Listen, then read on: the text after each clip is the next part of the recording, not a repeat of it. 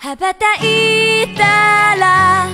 戻らないと言って目指したのは青い青いあの空。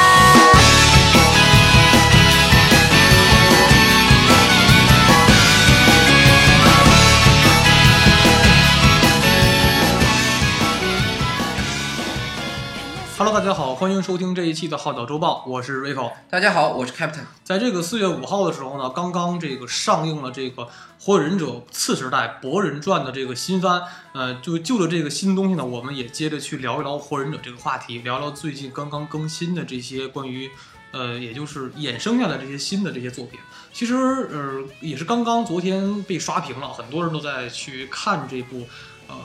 博人传》，然后觉得特别的，就是哎呀，觉得说。哎，青春没有结束是吧？然后大量刷屏说火之火之意志没有完没有完完结是吗？对，这个也是还不错。其实我觉得这是咱们真的是真正是完全跟火影同步了。像咱们最早时候看火影忍者的时候，就是早期的火影忍者的时候，大概很多人都是从火影忍者的就是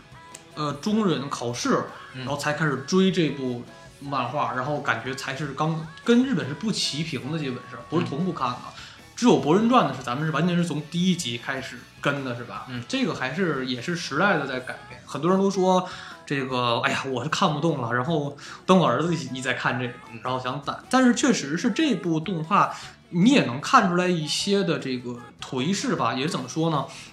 这部动画呢是由这个岸本齐史的助手作为原著，就是说应该叫做池本干雄的一个。助手去做的，所以说像他是先画了这个《博人传》的一些的漫画，但这个漫画能感觉出来明显的画风还是有很大区别，甚至他他的就虽然是他做了很多年的岸本的助手，但他整个人的画风有点丑，说实话，就是他我看他的一些原著的这个画《博人传》的一些漫画，它里边把比如说卡卡西啊、佐助啊，甚至是雏田跟他的女儿漩涡向日葵的画风都感觉有点丑。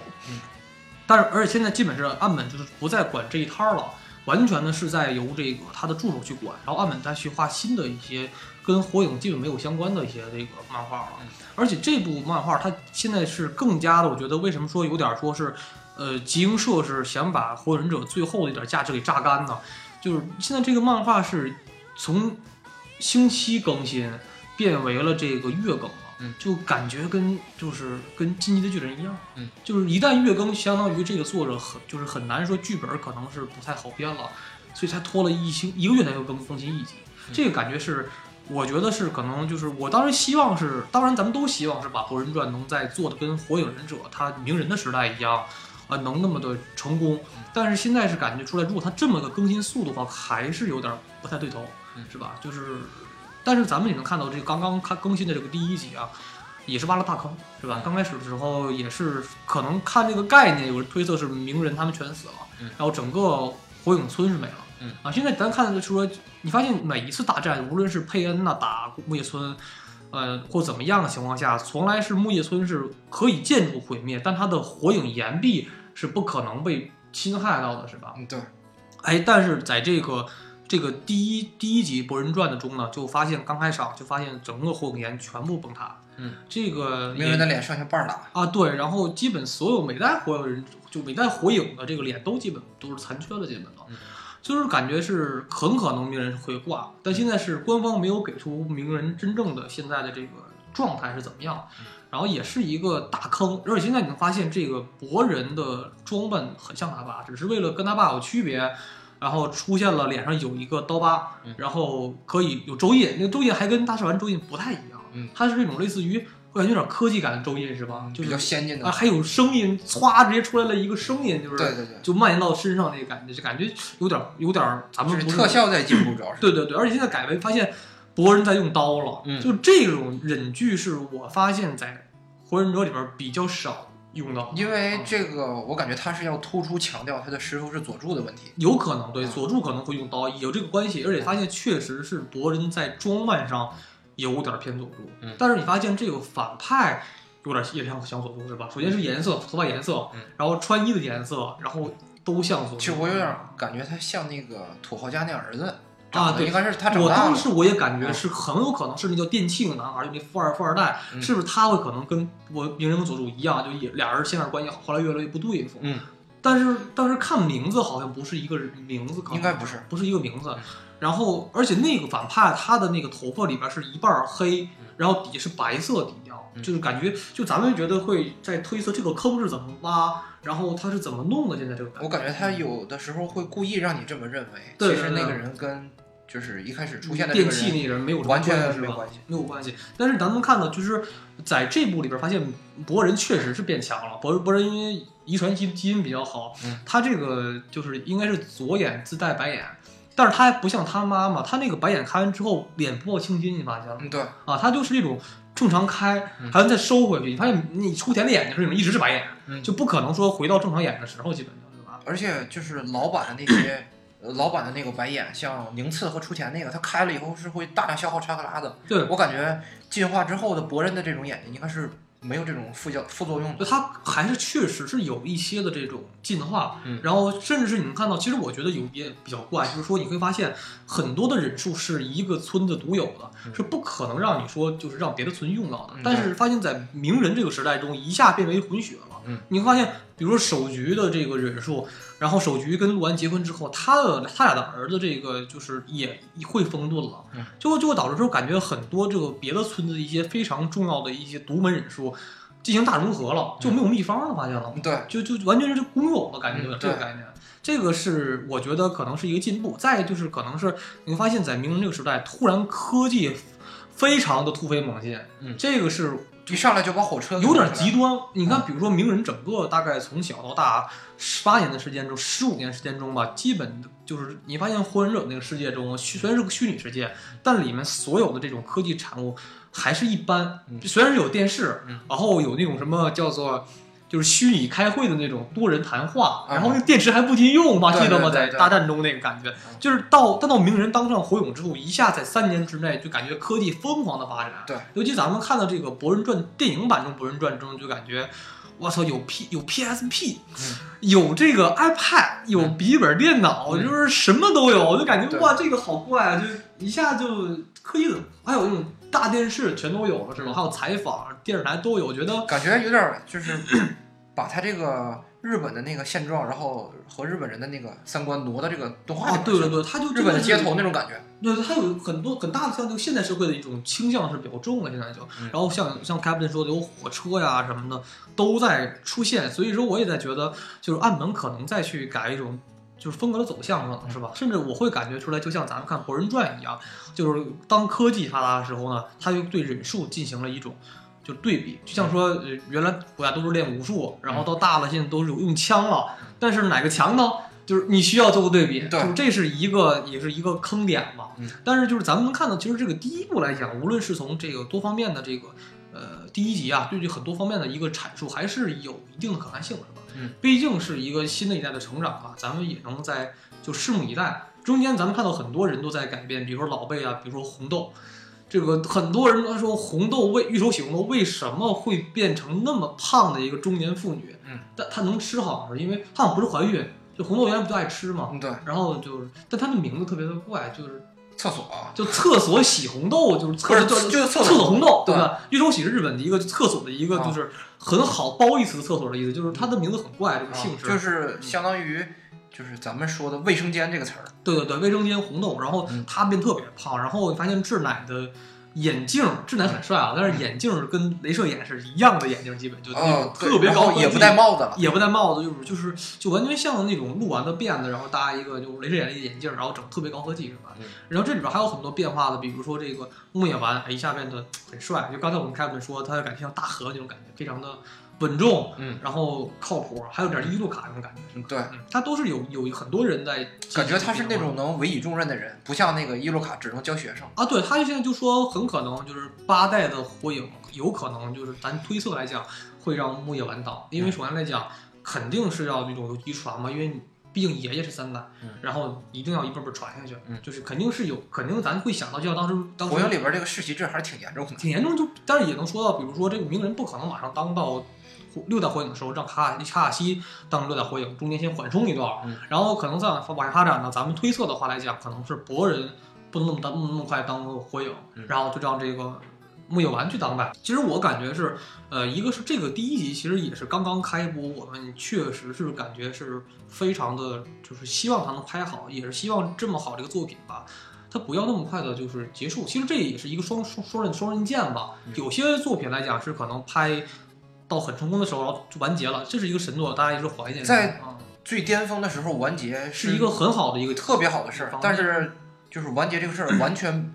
就跟作家没有关系，都是公司决定的。你不是说你想完结就能完结。这就像哆啦 A 梦啊那种感觉似的，你不你完结完结之后，就像嗯开文说的，很多人会自杀的有可能，就这种死嗯粉丝这种对不行了是吧？就有的人拿它当心灵支柱了，都已经。对对对，所以说就是也是希望说，既然你要拍，就拍出来岸本的精髓，然后把它能给弄好一些。嗯，我感觉别烂，他千万别烂尾就行。我感觉他在逐渐的摸索那个岸本的那个画风，然后，嗯，他在用前几集来找方向，对他在用就是大量的动作戏，然后来弥补他这个画风的不足。对对对。动作戏是特别特别烧钱的，就是拍那个忍者的真的各种就是就是翻滚动作，就是你真的你看《火影忍者》中所有大波那种感觉，就推波那种东西，真的基本就不是什很螺旋丸千鸟啊，啊对，其实并不是很帅，最帅的就是那种近身肉搏战，嗯对对不对？对尤其咱们看当时看《博人传》电影版中，鸣人组他俩合体，然后啊去打那个大大大筒木家族的那个这个人的时候，就感觉诶挺帅，那个镜头做的是吧？嗯对很烧钱的感觉是。对，然后这一部一开始一开始的时候也是博人跟鹿丸的儿子俩人跑酷，嗯对，就是先不来先跑酷，然后嗯。先来一段来燃烧一段，其实还是觉得还挺好的，尤其是你发现。这个 第二代的孩子们跟这个父辈之间还是有挺多有意思的东西，比如说在漫画中能看到，现在就是咱们不说上期不说到这个《火影忍者》中有两部这个呃这个番外篇嘛，嗯然后就讲到这个也是讲到鸣人跟博人的一些故事。当时是博人总爱跟他爸玩儿，就是说我先变出影分身来，然后我先找用用影分身打你，然后你再找我真身，然后就鸣人也陪他玩儿，总说他说你别跟我闹了啊，没劲了。但是这博人总说，哎呀，上回是一分钟找到了我的真身，这回两分钟找到我真身，我比原来更强点儿了，你是不是更弱了？那个爸。然后这个佐井就说：“你别跟你爸装，你别跟你爸觉得你爸不行了。其实你爸要是没跟你好好玩儿，你爸要是开仙术了，瞬间就能找到你。就就就就你不要以为你很强，你爸其实玩你跟玩什么似的，是吧？然后你会发现这里边，然后佐井佐井的儿子跟他爸也不是很不是很对付，就是佐井是跟他儿子都是以这种画这种水墨，然后以这种忍术作为攻击题材的这这种这个方式嘛。然后这个就是佐井他儿子说：“爸，你那个狮子那画风太老套，跟浮世绘似的，你知道吗？你看我这卡通版的狮子比你那强，你知道吗？”他爸就特别的无语。这里边其实每一个人都有自己很多的这个性格转变，你会发现，就是他佐井的儿子又是像他妈那种性格确实比较活跃一些。对然后这个咱们看到这个丁次的女儿叫那个丁次蝶蝶，啊，这他妈名儿起的也太蠢了。然后这个丁次蝶蝶确实是也很逗，丁次蝶蝶是一种说总嫌自己爸爸丑，妈妈胖，啊然后就说我总是希望有一个帅哥当我爸爸，啊，一会儿认佐助当爸爸，一会儿认鸣人当爸爸，啊一会儿认佐井当爸爸。就是满世界认爹，你知道吗？啊然后就是你会发现，确实是这里边儿很多他们那个子女之间确实都都有意思，是吧？嗯而最搞笑的是，发现尤其还有咱说这个阿凯也是，阿凯这一辈儿特别怪，就是发现你会觉得这个小李跟阿凯之间就是说本来是师徒关系，没有血缘关系是吗？长得非常像，嗯，然后这个行为习惯啊，对，然后小李的徒弟跟小李也特别像，嗯就是他妈的就不结婚能找来跟自己一样的徒弟，这东西我觉得就哪儿造的？他们才是最难的那种。对对对，然后就，但是后来有人说，可能说这个小李可能找着对象了，有可能是天天，但现在官方没有表，嗯，是不是天天？但他俩应该算是比较官配的一对儿了吧，阿凯其实有的时候挺神经质的，但是小李人还是感觉特别好。还是挺稳定的，是吧？呃，对，不像阿凯有点有点中二呃，对，阿凯实在是就是在他的年龄干他不爱干的事儿。啊，对，而且后来就据说是阿小李后来是当作家了，嗯小李后来就是写出来就像自来也那种小说，啊就那种什么就是励志小说，你知道吗？啊，这就是种出来一个完全跟他性格不符的啊，就是什么就是青春热血篇一。啊，青春热血篇二，你知道写那种小说，我操，就是感觉还已经就是不满足于在打架上取取得成就啊，他们有自己的一种就是一个生活方式对，就像自来也那种感觉，要当作家，你知道吗？这个还就差环游世界了，自来也啊，对对对对对，就是这还是有一个挺大的一个有趣的点吧。其实咱们看当时，我觉得就是《火影忍者》剧场版来讲，其实我大概我看的比较少，因为感觉剧场版每一集做的跟主线没什么关系，就不爱看。但是说到我只看最后两个剧场版是完整的看了。就当时倒数第二剧场版的时候，是鸣人跟雏田的故事嘛。当时那个剧场版也是很多人说，哎呀，终于他俩搞对象了。因为你知道岸本其实本人吧，不太擅长画这种搞对象的这种，嗯谈恋爱的这种比较少，是吧？然后真的是咱们能看到剧场版之后，鸣人出田他俩真正能在一起，感觉还是挺好看的。然后我当时我就看，然后结果就是发现那一集就最后十分钟，感觉挺感人。嗯，前一个小时全都在扯淡，然后去什么月球打月球，嗯然后什么月球撞地球，然后又什么开炮轰，就感觉就我操，觉得特别怪。但是所以说，当时我对《火影忍者》的剧场版就挺失望。但是到最后一个剧场版的时候，觉得哎，当时也是以为就是剧场版能好哪儿去啊？嗯然后就是也是觉得抱着一个质疑的态度，就没去电影院看。嗯，但成片出来之后呢，哎，口碑特别好，咱们都没想到是吧？嗯，就没想到拍那么好，就是你想要的他都给了，对就是粉丝想要看火影的，就是哪些点他都给你，就是原原本本的还原出来了。对，因为这个最后一个剧场版真的是完全跟主线是很大关联的。嗯，然后呃，人物都出来了，而且也就是把剧情作为一个承上启下的作用，过渡那个就是老版的火影和博人传，对对对就，他把博人给加进来了。所以说最后《博人博人传》的剧场版做的确实特别好，有而有很多让人感动的情怀和点特别多。嗯就是当时我看了有大概有有好多泪点和那种让你觉得就让你颅内高潮的一些就是特别有那种感动的点吧。第一个点我当时觉得是这个，呃，就是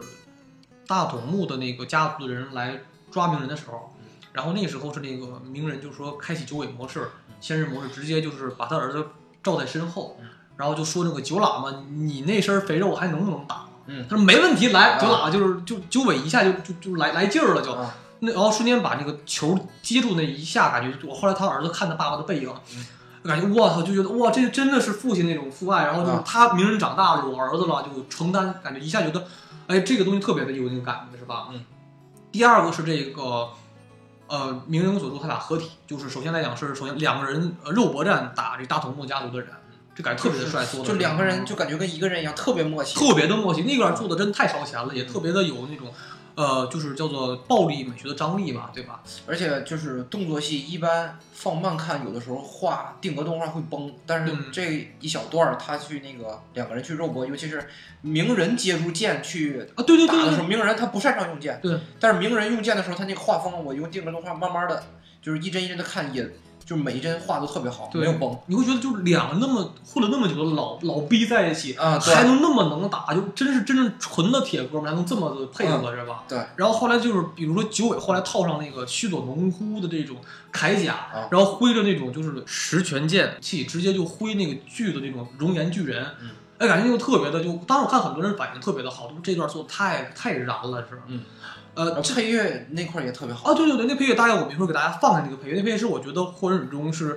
放的次数最少，但是也最经典的一段配乐。那个比他那个经典那些就是古古典乐器配的那些乐都要好听很。那个配乐其实我觉得是就是用的比较少，但是一定是那种特大场面才会用这个配乐就是我感觉火影里边用的最多的配乐就是那个宁次之死，啊。对对对对，哎呀，真的我都该听吐了。那个有几配确实用的太多了，有点儿。一开始觉得是好听，但是听时间长了也会难受。确实是这样。然后还有就是再一个就被觉得很泪眼的事儿，当时是就是鸣人跟博人就是父子两代一起搓螺旋丸。这个一段话特别感人的是，当时就是看到这个博人说，就当我看到你这么强大的时候，我才意识到你究竟经历了多少才能变得这么的强。就是感觉鸣人之一活到现在过得非常的辛苦，然后通过自己就巨大的努力才能变到今天这么强的地步。但是这个鸣人从来没有说自己就是诉过苦啊，或者怎么样，觉得你这种人反倒会让人觉得非常的就是让人心疼或可怜吧，就是觉得哎，鸣人真的很不容易。他鸣人不像就是龙珠的悟空一样，嗯就悟空是那种乐天派，就我他妈就会打架，有点儿他有点缺钱，他其实他很脑残，你知道吗？但是就是，但是鸣人是那种有血有肉，鸣人是有自己的痛苦那种人。还有一个就是说，他看到佐助受伤的那段，就是直接就炸了，就就爆罐了。就你会觉得这个很多的点，他的就是对人物情绪的处理特别的到位，就能把观众带到那个情绪中去烘托进来，然后再把这个情绪得以释放或者是增加。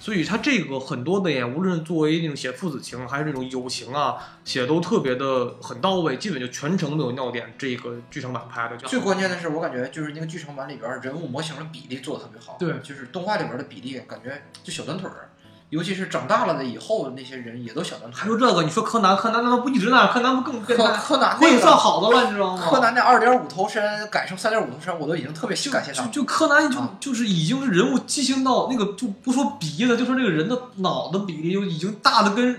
什么似的，你知道吗？对对，就很怪。但是火影还算，我觉得火影画风一直还算比例还算还算 OK，你知道吗？啊其实你知道那个，当时我前阵看那个那个就是《进击的巨人》，嗯。今年四月份就是很多的，就是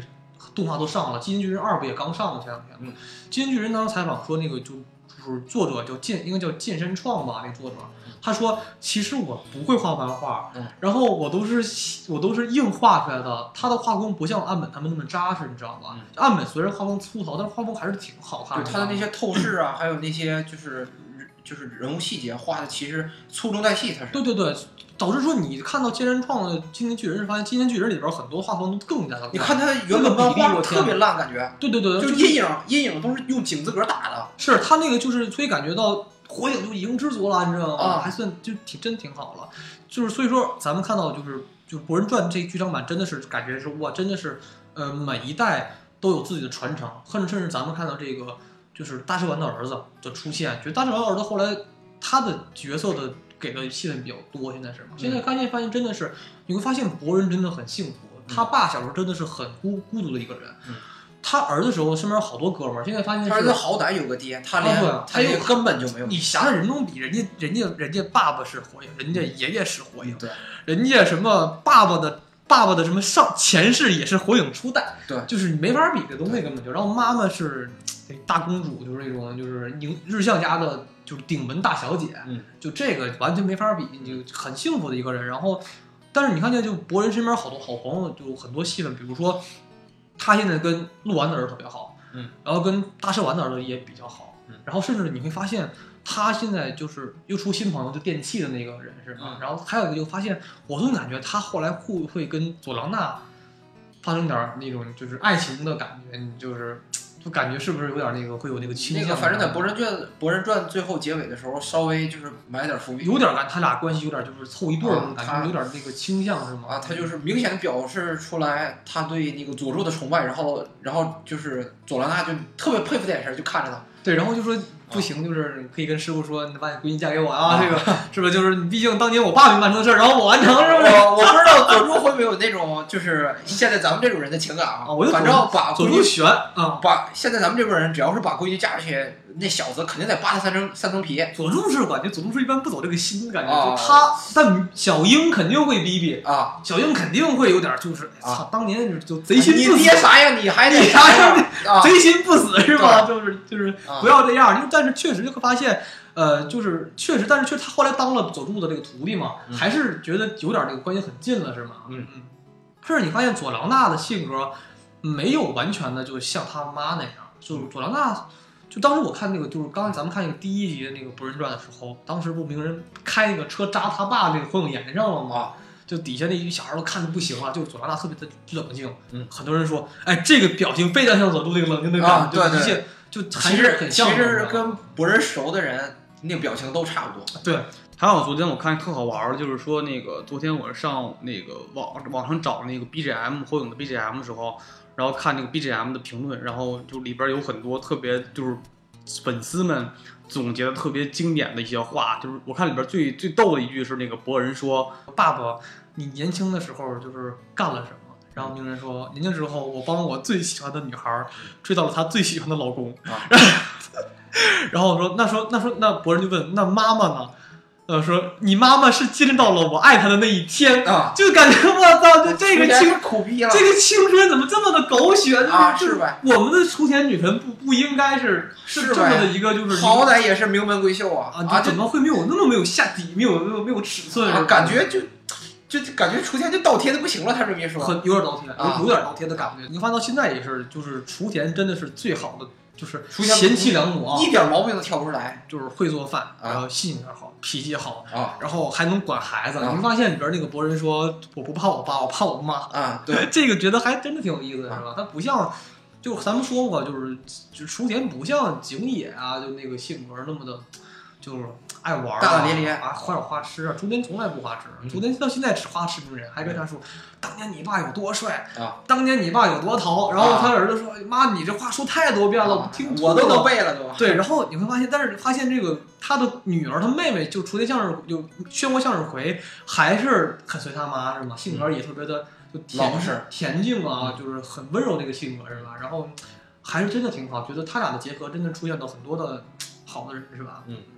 其实也是我们这一种长大之后看到了，也是他真的陪伴了我们成长了很多年，也确实是只有或就是只有日本动漫才能给你一种就是说，嗯，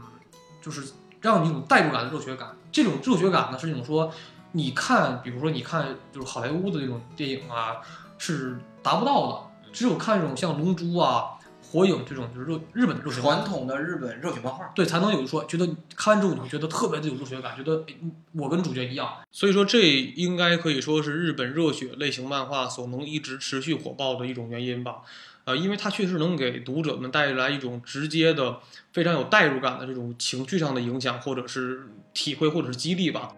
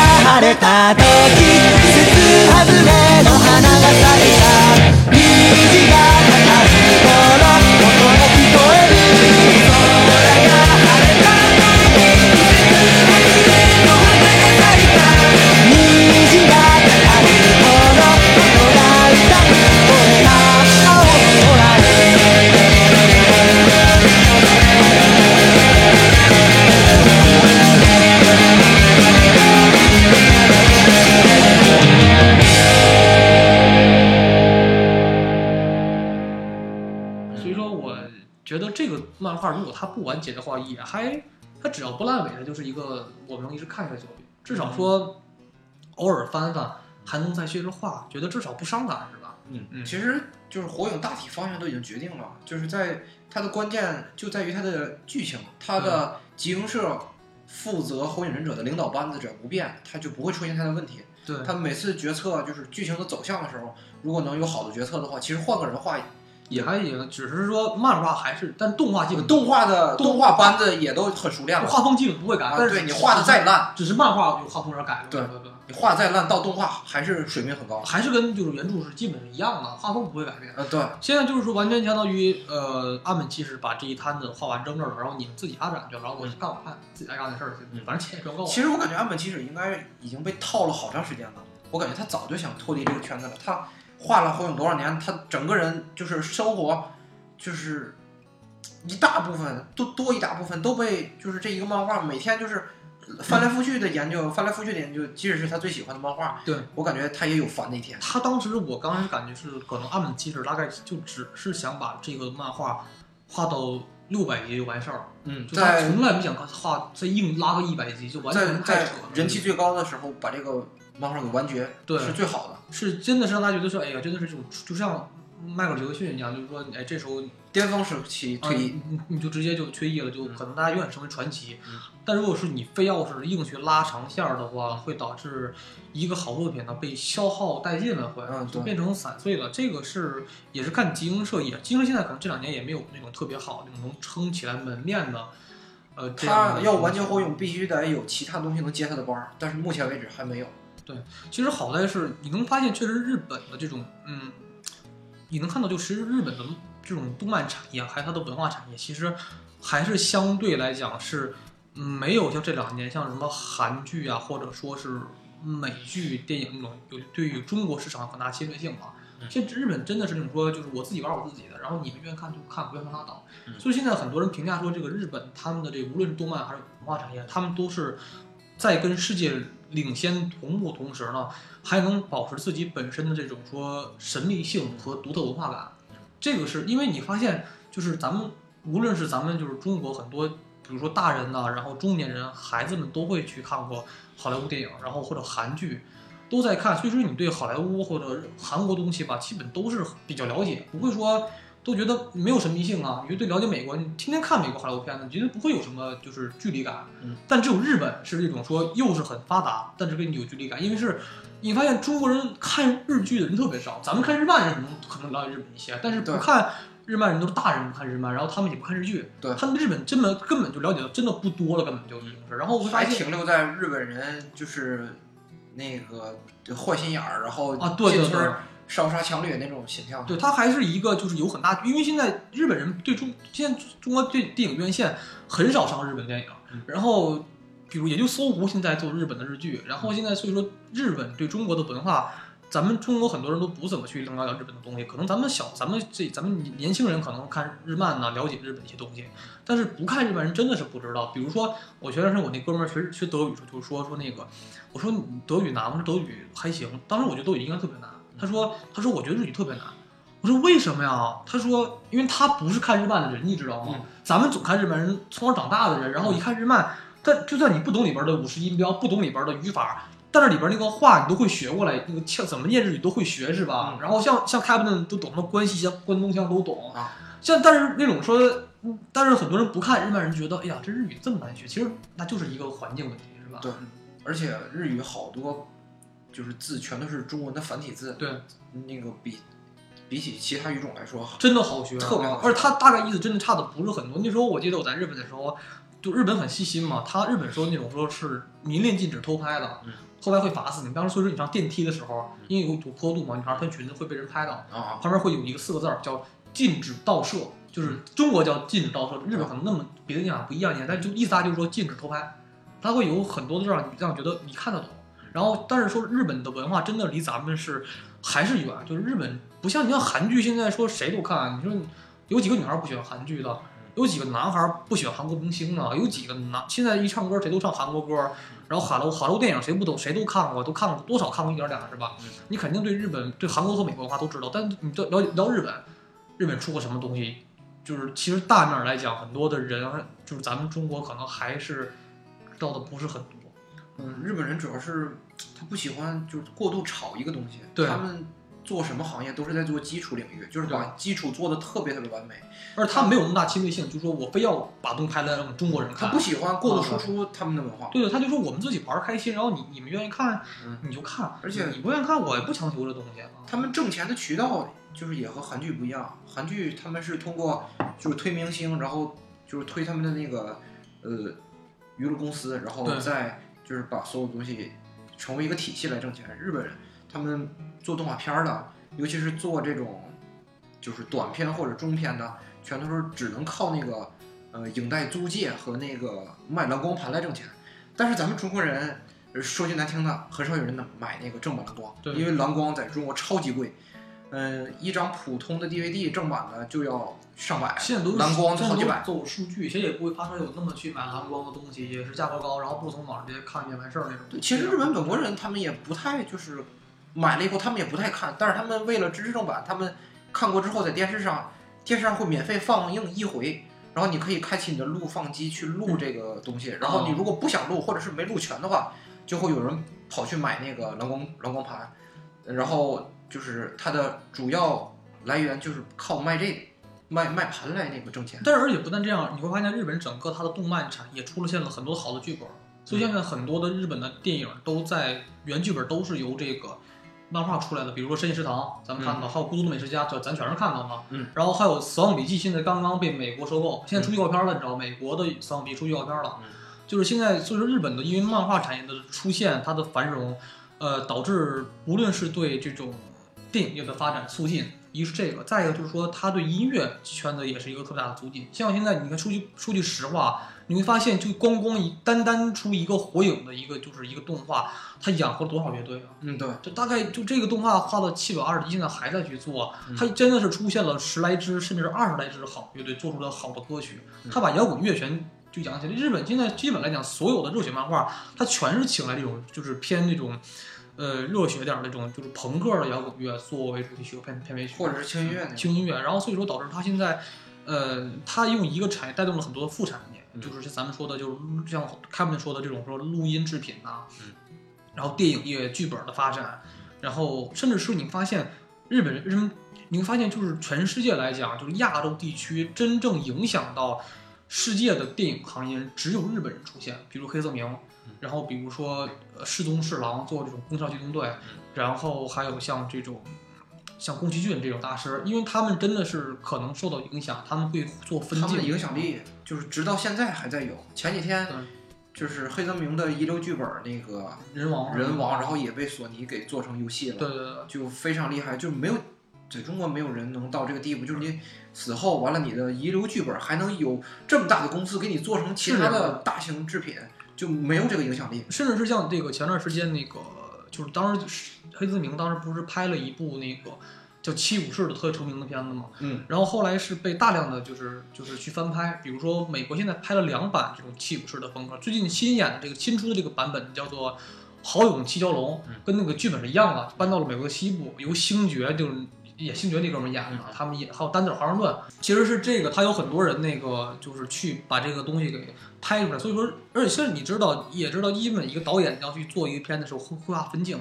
分镜跟漫画基本差不多，他需要把镜头去给用自己想象的方式给画出来，这是一个就是一个导演的基本功。然后其实发现日本的漫画真的对日本的电影产业有很大的促进，其实是吧？嗯，我感觉日本是反向来进行就是发展的，就是他先发展的动漫，然后再去发展的电影，然后他、你就感觉他拍电影的手法也在拍动漫，他会有一些镜头感或者是镜头感，对，就或者镜嘛，啊很像，对不对？或者是说台词的那种语气，都是在用那个动漫的那个制作方法。是那时候咱们我看到那《火影忍者》的后期配音，就真的是好燃啊！就是那帮人在配音，就真哦，在录音室里边儿，然后捏着剧本哇，在对那喊。对对对对，就特别认真的去，就是啊很入戏的去念，真的就是完全的就也是敬业，也真的是很是好的声优吧。日本真的很重视这种配音演员，嗯呃，有什么各大声优奖项啊，是很很重要的，都是已经。他们日本培养声优基本上都是从那个各种的那种表演学校，或者是在那种好的大学里边儿那个插星探的，然后去就是他会不定期的去扫，然后扫到你有潜力的，然后就会跟你签订协议，把你从家里边儿领走，嗯，就是跟你的家里边儿就彻底签协议把你领走，你多少多长时间不许回家，然后由那个经纪公司全职培训你，从学习到体育到你的专业，全都负责培训你，然后给你最好的，然后你培养培养你几年之后，然后让你去试作品，然后如果你火了的话，就会把你推出去；如果你不火了的话，然后合约之后你可以回家去干你想干的其他的事情这有点像那就是日本的播音员，日本播音员就是所有的那个女性播音员，啊。日本没有播音员的那种培培训公司嗯，他是说就是从大学里边选这一届最漂亮校花嗯，然后选美出来的校花之后，然后去给你邀请函，说你能不能来做主持人嗯，然后再去直接就像你说的送到经纪公司去培训。他们这个就是培训的这些链条都特别的完整，对，不像咱们这边儿培养一个人，你得自己去找门路，人家是都给你整好了，然后你就差你努力就可以了，所以说人家能少少走好多弯路，然后就直接成人才。他们其实整个无论是哪方面产业都非常的完整，比如说这个。像这个日本动漫产业完整到什么程度？比如说你要是去秋叶原的话，发现秋叶原真的是这种，无论是电器啊还是动漫，真的是这种，你感觉一下到一下地铁到秋叶原站，嗯就感觉特别像那个动漫的世界啊。因为对，就是你到那之后就发现啊、旁边的一进我头次发现到那之后，一到旁边发现有高达的那种咖啡屋，嗯全是发烧友在排队，然后嗯就是发现这个真的是连他做到一个程度了，已经是。你你说那个高达咖啡屋，从网上我也看见过，嗯就是它的男厕和女厕都做成了那个，就是高达的那个司令室里边。啊，我没进当时，我不知道还有那样的里边。他在开店排队，那时候没开门，那时候全排队。他在开店之前有摄影师跑过去拍的里边，就做的特别好。然后在你喝咖啡的地方，就是他把那个墙全都拿那个电视给你就是包裹住了，然后你再对着墙去喝饮料或者是吃甜品的时候，给你放那个就是驾驶室里边的感觉，就跟就跟你在那儿开过达一样。对他，他真的是把一个动漫产业完全就给是完全做的非常细致化，什么都有是吧？他本来一开始就是一个卖那个家用电器的一条破街，对，然后竟然就是被那个动漫然后给侵占了，最后以至于全都变成动漫一条街了。它的最高的楼上面挂的都是那个动漫的海报，你就感觉特别不对可思议。那个楼是红色的，然后叫那个那叫世家大楼好像是那种楼，然后整条街全在大量放二次元的女生歌曲。嗯，就一进到当时可能我当时都感觉自己突然变老了，因为我这要是我初中来，初中的时候我还是很很追动漫的，然后都在什么都在看，现在是就追的番基本快成零了都快，然后就偶尔什么都不知道一进去，就感觉我操，我好像就是就是我脱节儿了落落就是就落后了，你知道吗？就感觉很多就跟美国队长刚解冻似的。对，就感觉一下就是哎呀，当时我要是初中来，可能都都懂，然后现在来感觉我操，好多新番都不懂在什么东西里就，然后到那儿之后。整条街都是在这种动大量动漫音乐，大量的 cosplay 的人，然后那种动漫的这种小店特别多。那种店就是到什么程度？它是那种说就为了这种宅文化去做的。它的一楼是卖音像制品，就是漫画，嗯然后 DVD，然后可能有几个手办，嗯，然后这种东西，然后二楼是特别宅，二楼到什么？二楼是非常污的啊，就是咱们节目可能会鼻音，就是二楼从进楼梯开始。就是你从天到从地板到天花板中间所有的墙壁，你能看到的地方全都是各种啊比较很污尺度非常大的这种女优的 A 是 A 为女优的那种海报，嗯，就是满墙都是。然后我都 当时我对象在那儿，我就不敢上楼了，我就、啊我就瞅了一眼，我说还算了吧。嗯然后但是就一楼是特别窄的过道，全都是这些什么像这种日本的 AKB 四十八这种的女团的这种 DVD，还有动漫的 DVD，还有原声 BGM，还有漫画。当时我当时之后是，当时发现你要买手办，你肯定是不好拿，你会摔坏，万一怎么着？当时就买漫画，然后当时是开给他们买的是最新的一个柯南，其实凯文一直是柯南死粉儿。嗯我认识他第一天的时候，他他是他是喜欢柯南喜欢的不行的一个人，他并不是喜欢火影，你知道吗？就这种状态。然后开最新的柯南，第一最早第一本的火影嗯和最后一本火影。还有最早第一本《龙珠》，这是我觉得当时挑了几本，就是觉得这是你要买就买最有意义的几本嘛。嗯对，然后还有一个火影的那个后期疾风战所有的主题曲的一个 BGM 这个 DVD，挑这么几个好拿的东西去拿，然后觉得真的是，而且发现当然也是不是说咱们就是太不懂，因为是你要挑那些咱们追的新番东西，真不好找，你说不好名字，你知道吗？你只能很费劲你。只能拿一些一些当时就摆在桌面上最火那几个你，能看懂的东西拿，就你拿那几个看不懂的，你对跟他沟通都很费劲你。要说我拿黑执事，我他妈不知道黑执事日本怎么日本怎么念的。嗯，对，嗯，就咱们说一些比较就是不是那么热门大比较热门的番，就说这些他摆的全都是火影、龙珠、柯南这些最火的摆在上面，然后那些想再找他们那更新特别快，你说一年之前的东西都算是老的是要要不人家就是说，人家能把那些最早第一本火影的一百二本都放那儿，就是刚印刷出来的嗯这种程度。所以说他们真的产业链特别的完整化，然后他会针对于这些就是所谓的御宅文化、御宅族们很多的周边产品做的非常的细。比如说，当时我真在逛楼时候发现很多什么关于宅男用的什么鼠标垫儿啊，鼠标垫儿比较污一些鼠标垫儿。然后小的配饰啊，就真的要比国内要全的特别特别多，就感觉那个东西真的是你要逛大概两三天才能逛的逛的完全的一个世界。其其实就有机会吧，其实我希望能跟 Captain 一起去一趟，然后我俩找找当年童年的感觉。这个也是吧，也是岁数真的岁数大了。当时我是，你像咱们初中时候追动漫，当时是出什么咱就看什么。对，就当时我每天就拿本跟那个盯着字幕组，字幕组的那个字幕组的那个官方网站，对，就是半半个小时一刷新，有的时候十分钟一刷新，就等着它。那时候所有钱都在买动漫，就是动漫的配饰，然后天天看动漫杂志。嗯因为当时网络不是很发达的情况下，你只能通过一些当时动漫很火的杂志，嗯然后去去看这些东西嘛。然后动漫东西漫游前线啊，对，动漫东西、动漫前线、漫呃动漫前线，然后这些东西时候去看大量的这个，就是他们每期赠一些 DVD，然后还有一些小黑市给你，是吧？对，其实那个时候的编辑也都在侵权，那个时候编辑往那个副总盘里边拷的东西也都是都是都是盗版对，都是盗版。但是我那是我们最大的途径，接着是看到动漫的一些途径，然后大量的去去看，然后觉得这个新番这个不错，赶紧去买盘，嗯就盗版盘嘛去买。当时我当时感觉就是那个时候就是大剑，然后但是好像都是后宫系的，但是我感觉怎么买全是后后宫系的，就是什么大剑、一骑当千，然后什么女王之刃，然后我们我我的狐仙女友，啊，当时好多人就是我男孩儿，那时候那时候没有对象，什么都在看这个东西，然后就啊就是这这个这个这个情况，然后看那儿还有什么明日的雨衣，然后看到还有什么西归与十字架，当时出了很多冷番，但是到我初四的时候，突然就不看动漫了。就感觉追也追累了，然后就是就再也没怎么正经去追过。后来只是偶尔再去，就也就是去年再去把火影重新给捡起来，寻思把这个当年没有看全的东西给重新给好好给看一下。因为当时毕毕竟是一个追的最久的一个动漫作品，是吧？对，你当时还不像你们那种，你们把《龙珠》全给看全了，我这《龙珠》到现在我还差好几，就感觉一千来集没有补。哎呦，当时看《龙珠》可是真上火，当时就是没有钱买《龙珠》嘛。对，当时我们班有还不好买，关键感觉还。对对，他老是就是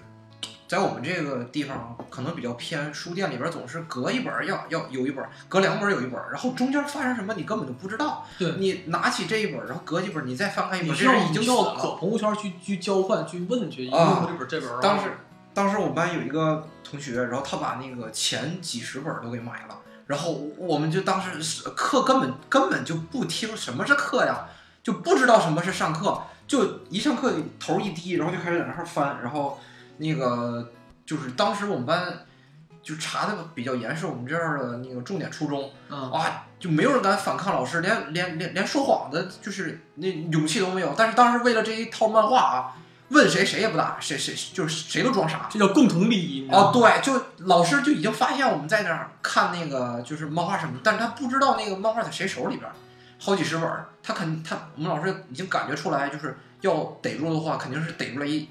一一大堆人，一条大鱼，这是一条大对一条大跟他妈鱼，缉毒似的，你说这跟缉毒似的这哎，对，谁都谁都不说，就就就死不承认，就没有，啊，就被逮住了，就就是已经被逮住了，还往同桌那塞呢，就快快跑，拿着包，那时候真都真的，那时候真的就是感啊觉，但是真觉得你那个同学也真是很大方，就是我当然知道好的漫画往学校拿就是要从老师手里，对肯定是要被没收的，这个太太大风险而且，特别贵，当时漫画感觉十块钱一本儿，我十块钱，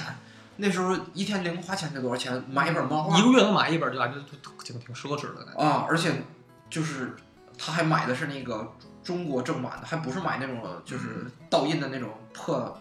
就是那种黄了吧唧，然后漏字儿少字儿的。哎呦，那时候我真记得，我们那时候第一次接触龙珠是小学三年级，那时候是什么？那时候是我们当时也知道龙珠这个东西了，就是电动开始电视上播动画片了嘛，开始。啊，对，然后当时没看过漫画，当时是最早的是我们当时是在学校有体检嘛，体检就要在学校里面体检，然后把一些学校没有不开的房间，比如图书图书室，那时候也是怪，感觉你一个小学你弄图书室为什么不让学生进呢？哎呀，这这种的这种事儿大家也都懂是什么什么情况，就盖了意思意思。意思意思就是就是一放着，我们从来没进图书室，然后把图书室就是改成一个体检的一个就是一个图书室和电教室这两个东西基本上小学都不开放。对，然后就是体检时候用，然后用的时候看，比如就在那查眼睛啊，这种就是学生在那排队嗯。排队的时候就发现身边有好多那种就废书箱，嗯，一翻就全在翻漫画，一看全是那种老的就黄掉页儿的，跟他妈武功秘籍似的那种。就是海南出版社的《龙珠》，我哎呦，我那个太太老了，我操，那现在一套好几千那个。哎你想想我们那时候是小三年级，大概就已经是十来年前了。嗯那个时候看那个书就已经是黄掉渣了，你想那书得多老？那是应该是感觉中国来那个印了快呃快二十年了，差不多快二十年了。那是整个进入中国最早第一批的就出版社的这个漫画，日本漫画《龙珠》啊，然呃，后《龙珠猎人》，那时候龙珠是按章节印的，海南那个出版社它不是就是像现在新龙珠白皮儿那个，就是十张左右，然后印成一本儿，对对呃，一本儿好几百好像小一百页儿，它那时候是二十几页儿印成一本儿，后每本儿都有封面儿，对就特别精致，还彩色的。而且那个本儿特别薄，你知道吗？一小本儿一薄，然后那个纸还特别薄，就感觉那个翻纸就感觉纸要碎的感觉。关键是它翻译的特别标准，就是里边儿那些人名和地名翻译的都特别的，就是很正，其实对味儿。海南出版社其实啊出的这，海南当时无论是星矢啊，还是城市猎人，还翻译过龙珠乱马二分之一。哦，乱马乱马二分之一，哎还有还有诺宝也三姐妹啊，那时候。就是一些特别老的老番，幽游白书。嗯啊，这些特别老的东西都会跟你去做的一，当时是第一批嘛。嗯，就觉得当时现在看到海南出版社，我觉得哎呦，真的是挺感谢这个出版社的。嗯对，啊，真的，当时我其实现在后来我也想，我想说不行，反正我他妈都快不都都已经都已经这么这么大岁数了，我想去小学把那本书给收回来，但是估计早都没了，早没了碎成渣了，感觉也是那个太，但是真的是感想起那个时候看《龙珠》，真的是那个心情完全不一样。现在真的是我感觉。就是感觉开启了新世界大门一样。但是真的年龄在转变，因为现在我再去让我去坐这儿去看《龙珠》，我就漫画看不动了。当时是前段时间我就收了收套，把那个《城市猎人》那套说完之后，我再想去把全翻一遍，结果发现翻不动了。嗯，就是感觉你没有那个心再坐下来把这个漫画好好能看下来。嗯就是也是年龄在转变，心态在转变吧。其实还是在，但是也是它承载了一代人的记忆。嗯，所以当时咱们像咱们说回来，现在看到《火影忍者》的时候，发现咱们看到那里边儿很多人刷屏啊，刷的真的是也真是挺感动，觉得都跟咱们一样大的人，都说青春没有结束，火影不结束，他就没有结束。火影算是，呃就是还算是给了个交代，就是他从鸣人转化到博人这儿，就是用，就是断开再续上的这种方式，然后把鸣人的故事给完结了，算是给大家一个交代。一个我这个我这个追的柯南，我估计我这辈子费劲了。你这辈子费劲了，啊你真的你加了多少柯南了来？你不知道告诉我。就就现在都印到七十多本了吗？就一直在买，买了我都不看，我都放那儿。我发现你是你是你是留着看留着放留着放着不看，嗯，对我我当收藏是吗？不是，其实好多漫画的在在最后一页或者第一页，大家不知道大家有没有注意过，它有那个印刷版次，就是呃几几年第一次印刷，我我就买前几前几版印刷的，我就放那儿珍藏了。它越印批次越多，那个东西收藏价值就越低我发现你是留给你儿子那个。啊！我不，我看谁都不留，我谁都不留，我找个箱，我埋地底下，等多少年以多少几百年以后有人挖出来。我天哪，我这操，太牛逼了！呃，多少百几百年以前的漫画，我操，还是首次印刷版的我操你这，你都给你留给你的后代，然后当发财用。啊！对，给给老刘家其他人留着对对对，你暴暴露了你的姓氏。啊 其实你姓 C 不姓刘，啊！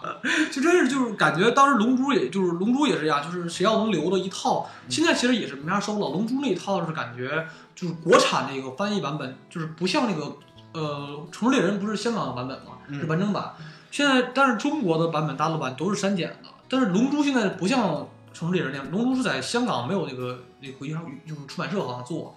嗯，龙珠是好像我记得是尖尖端还是尖峰出版社出对的，，然后不，是那这现在是国内那套那套书大概是也不错，但是删减版我不愿意买，你知道吗？删减版就感觉，嗯而且而且它翻译的有问题，呃，嗯那个呃贝吉塔非得翻译成比达，啊，对对对，啊，就很我小时候一直就觉得很懵逼，就觉得怎么是到底一会儿比达，到底还是什么名字有还有养牧茶、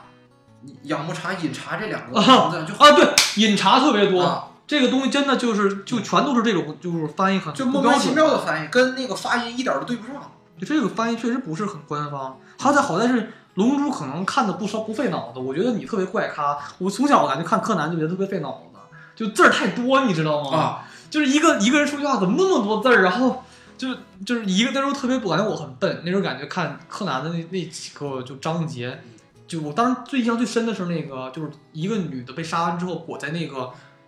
被里边了，掉在窗台外边那个，你记得啊吗？我我记得鱼线儿那个，我知道，我知道，他那个我觉得我这么墨迹，看不明啊，白然后怎么回事儿。然后又然后又放地漏里边儿，然后对对对对然后一开门对对的一瞬间，然后所有机关启动，那女的从从阳台掉啊，下去，好像对好像自杀，啊自杀就感觉就我操，我说怎么这么怪？后来是看了半天，然后漫画，我看点动画啊，这么回事儿嗯，才明白。其实我觉得你你是更有意义追这个的是吧？因为当时就是我所居住的那个小区，呃，附近附近的那个就是能看到的漫画也特别有限，嗯、跟我们楼底下那个卖报刊亭的那个就是阿姨关系挺好的，我总是上她那儿去蹭那个乌龙院看，啊，对，然后总去蹭那个那时候那时候米老鼠还印漫画呢，是官方的漫画，印的跟那个漫画 party 一样。嗯，就是那种大大开本的。当时那个那个我也忘了叫什么名字了，也是就是迪士尼的那些漫画都在里边儿。然后当时我就跑过去看这两个，但是他很少进那个就是日本的漫画。然后那时候就进柯南，好像就只进柯南，别的不进，我感觉。柯南都进的特别少，而且一般都是进两一本或者两本儿，对都是通过邮政一那个邮政运输来呃运过来的，就是进货渠道本来就特别狭窄。但那边还是很明显，就直接摆外边，每次一天更新就挂挂挂外边，它不是很很很不是你能看不着的问题，是你买不着，就是它一摆几个小时就被抢卖没了是吗？啊，你到那儿你想看看，根本就没机会。然后，呃，从我们家旁边开了一个大型连锁超市儿，就是带那个图书角的，啊，那都带那个东西，一般那都带，就是比如说中国超市嘛，必须得到一定规模的超市才带。带一个小，但那个还不是连锁超市，那是啊单独自己开大的超市，然后对对对那个角都摆着几个书架摆着书籍跟那个报刊啥的。然后，哎呦，当时只有柯南，就是第一次接触漫画，就是日本漫画只有柯南，然后还只有第十三本、十四本、十五本和十九本。对，就是柯南最关键最关键的，他第一次就是吃解药变回去的那个十七本、十八本没有。嗯哎呦，这给我着急的，然后我就开始疯狂追柯南，从那个时候就开始追柯南，从第一本开始叭叭叭叭，然后全都给他买齐了。不过到现在看青山的意思，根本就没有要完结的意思。当时我是早年看的时候，大概是我大概是，呃，八年前看的新闻，说青山刚昌离婚了，嗯说是因为为了赔了很多很人赔了人家非常多的这种离婚的财产费，然后需要可能是不能完结了，赚钱嗯赚钱吧。不是这个事儿，八年过后还在没有完结，我天！这个事儿是这么回事儿，这个事儿是这么回事儿。他离了婚以后，他不能随便完结这个那个动漫，因为他结婚的那个对象就是给柯南配音的那个人，叫高山南。啊，就是柯南的声优，她是个她是个女的，然后她这个套路跟青山，非常的像小小小田健跟他媳妇儿的感觉，都是就是漫画作家、嗯找找一个这个配音演配声优，嗯然后结婚嘛，对吧都是工作长时间接触，然后就是自然而然就结婚了，也也互相也没有什么可挑的，就是都是大咖了都已经。但是结婚了以后，一般这种人结婚都没有什么时间两个人在一块儿，都是疯狂的忙工作。青山玩命就画画，然后那个高山南就玩命配音，最后他们两个就离婚了，就是因为就是太忙结了离婚了结婚跟没结婚根本就没有区别。青山啊后来接受采访来着。啊，就结不结婚根本就没区别啊，这个东西，就 结它有啥用啊？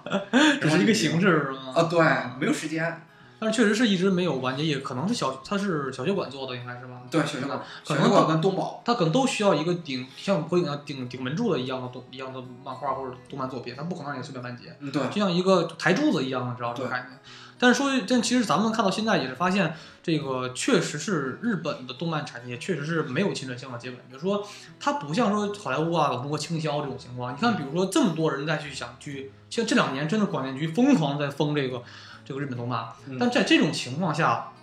他还是在很多人都看不了的情况下，就日本人你不着急啊，我一不往这儿发，嗯然后你想翻译自己拿就翻译过来。呃，其实真正想要看那个动漫的，它有的是渠道，对不是你封了或者是删了，你就能简单解决的。比如说某站可以改名儿，对，对这种东西，而且还有一种神奇的东西叫代理，对，然后你代理翻到 Nico Nico 或者是翻到那个油管上都能看这些。这就是到现在，这他这个很大的魅力，说这么疯情况下，我们还有很多人粉丝在就去疯狂的就是翻墙啊，找各种办法去看这个作品，就无论是什么都是这样。但是刚才你说到说，中国现在我觉得唯一一个觉得特别牛逼动漫就是乌龙乌龙院，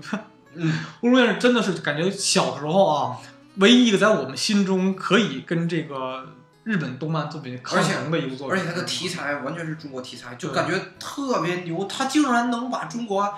这么枯燥的那种题材的东西，然后画成有意思的玩意儿。而他还是个台湾作家，还不是大陆作家。我感觉就是跟艺术有关系的那种牛人啊，就早期诞生都是在港台诞生，他们那边限制比较少。对，到咱们这边来，有些东西不是让你能随便画的。而且后来是当龙院出最牛逼的一个作品就是大长篇，嗯，大长篇让人觉得是真的是哇操，唯一是连载性，啊，他把就是哦中国的这些武林就高手他把秦朝太厉害历一些秘史给做成漫画了啊对哇那个觉得哇这个很厉害吗？那个时候感觉对，就是你发现龙院最早是一本接一本，没有什么关联性，对，只有这个东西是真的是说一开始画传奇，对，就是现在真的是说就是画了什么呃秦始皇为什么就是长生不老怎么着，人参经的问题，那个还画了真的大概有三四十卷，而且在传教的这个方面，漫画比你就干用嘴皮子说要好使多了。对你天天电视上拍那些纪录片儿，疯狂烧钱，然后疯狂请人，还得获得人家版权，人家还不把所有东西得让你拍出来。对对对。就是你根本就达不到传教的目的。你一本漫画出现了，大家哈哈一笑，但是大家心里边全都记住了关于这些东西而且那个时候真的是，就小孩们都在是跟攒龙珠一样攒这个大大长篇，啊，对都是互相借这个，你直接看看那对个，我互相好几十卷这些东西。而那个剧情却真的挺吸引人，而且画风张力真的很够，全是彩页，毕竟全是彩页，那对，也贵，那大概是大概是大概是六块五，六块五是吧？大概这个价格去买这一本，然后就是去每人收，但是真的收藏不起那时候，嗯。啊，那个去去等，他后来也是也觉得，当中国再也没出过像这么好的一部作品了，呃，跟日本能那种中国的好的漫画基本本上就是，嗯，萨漫画，然后那个豌豆，呃，基本上也就没了，除了乌龙院以外。就无论当时真的是我感觉小时候我们现在现在画漫画好的，你像左手寒还有那个艾达，但是他们都是日风的，或者是那个就是素描派的，就是传统的这种呃日式的那种，就是就是分镜漫画，在中国很少有人画这些东西，就没人买账。而且确实我感觉就是你会发现这个在这个零后一零后在我看什么我就感觉就特别的懵逼。呃，这个事儿也不能怪他们，嗯就是我再说一点儿，就是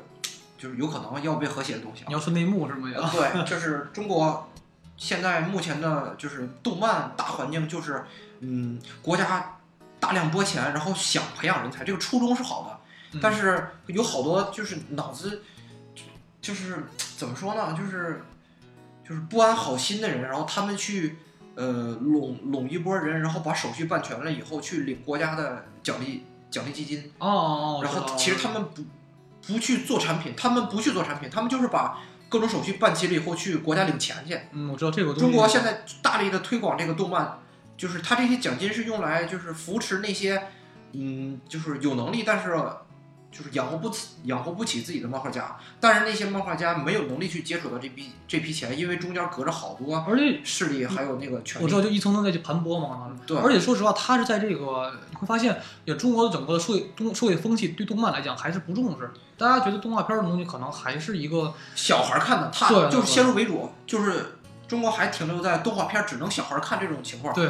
呃，往上倒倒，就是问问那个父辈儿的那些人，就是忍者神龟和呃变形金刚，你问他们他们是不是小孩儿的，他们也就是对这些东西有情怀，他们现在也都不怎么喜欢电视上这些东西。而且更加是说，现在所有的小孩们都在去就电视上，咱们那时候电视上播了很多像《龙珠》这种东西，你会觉得看到这个作品能有一个渠道去接触到。对，那现在孩子们发现这个动漫整个的电视上不播这种动漫了，都在播《熊出没》，然后当时当时我灰太狼，我然后我当时我是看到我我就是家里亲戚的孩子在看这个东西的时候，我觉得我特别上火，我就想跟我说一点营养都没有，啊，我觉得我说你为什么要让孩子看这种东西？这种孩子这种你要看，我觉得真的是你给他挑好。我们小时候看《龙珠》这些东西虽然很暴力，嗯，但是我们真的没有学坏。大家都知道是假的，啊，对，我们都知道这是假的，就看着就很热血。我觉得我活得像个少年，就很多人当时听到《火影》中的一些主题曲，发现哇，就感觉这是这是一种很暖心的这种燃，嗯对，很暖心的热血，这是一个很正向的那种热血漫画。对你怎么打无所谓啊，它它不黑暗，你知道吗？对，这样那如果如果咱说实话，动漫有好和不适合孩子，比如说像《进击的巨人》，可能孩子们看会很很压抑进击。的巨人确实有有些黑暗吧，有些有些压抑很多，比如说或者扫笔可能，但是像龙珠啊、火影这东西，它的正热血向漫画都是正向的，它很正向，很多东西都是非常正向的东西。所以说这个，我觉得如果还是希望这一代孩子也能看到当年我们看到那些东西，或者是说跟他类似的东西吧。现在毕竟是，我真觉得你越看《熊出没》，你你这脑子就真的是会越来越那什么了。啊，真是就是环还是环境问题，就是好多那个经纪公司全都去那个盘剥那个漫画家，跟漫画家签订协议，然后漫画家画的好了以后，以出版社的名义或者是以那个经纪公司的名义去发表，嗯然后经纪公司领完钱以后扣扣钱，嗯，然后漫画家没有势力没有权利，他们的所有时间都用在了就是画这个作品上是吧？就是工他的工作室里边儿，基本上除了吃喝，那个上厕所以外，你根本就不出屋。你就是有的人可能可能会说，哎，你可以用这种方法打官司，或者是用那种方法，就是各种乱七八糟的招儿，或者是各种高招儿。还是还是手艺但是强权压压迫？但是但是漫画家没有这么多的精力，他把他的所有的就是精力全都用在画漫画上，他就是就事儿论事儿来说，漫画家没有这个能力去和他们做斗争，导致现在中国没有好的动漫出来。嗯早期再往前倒十年，就是中国的动漫还都去和外国合资。我觉得还是题材，比如说你看日本一些东西，它的漫画有些题材，它会特高低技术点儿这儿成人的东西。嗯但是现在就是管得非常严在哪儿？咱们咱们国家的国情就属于那种说，如果你漫画想画得好，那一定要有点儿那种暴力一点，或者是偏成人的东西。嗯，对你要纯画儿童漫画谁看呢？是不是？对。